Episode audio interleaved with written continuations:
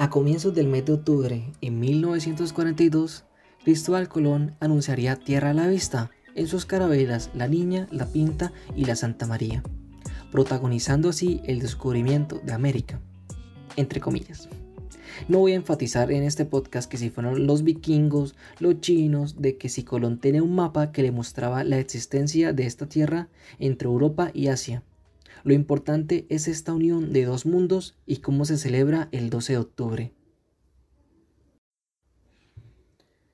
Conocido como Día de Colón en Estados Unidos, Día del Encuentro de dos Mundos en Chile, Día de la Hispanía en España, Día de la Resistencia Indígena, Negra y Popular en Nicaragua, Día de la Resistencia Indígena en Venezuela, Día del Respeto a la Diversidad Cultural en Argentina, pero mayormente conocida como el Día de la Raza. Este día nace gracias a una persona y es el español Faustino Rodríguez, que fue el presidente de la Unión Iberoamericana desde los años 1894 hasta el 1920. Él, buscando una forma de celebrar la unión entre España e Iberoamérica, designó el 12 de octubre, celebrándose por primera vez en el año 1914 como Fiesta de la Raza Española, y en el 1915 se celebró como el Día de la Raza en la Casa Argentina de Málaga.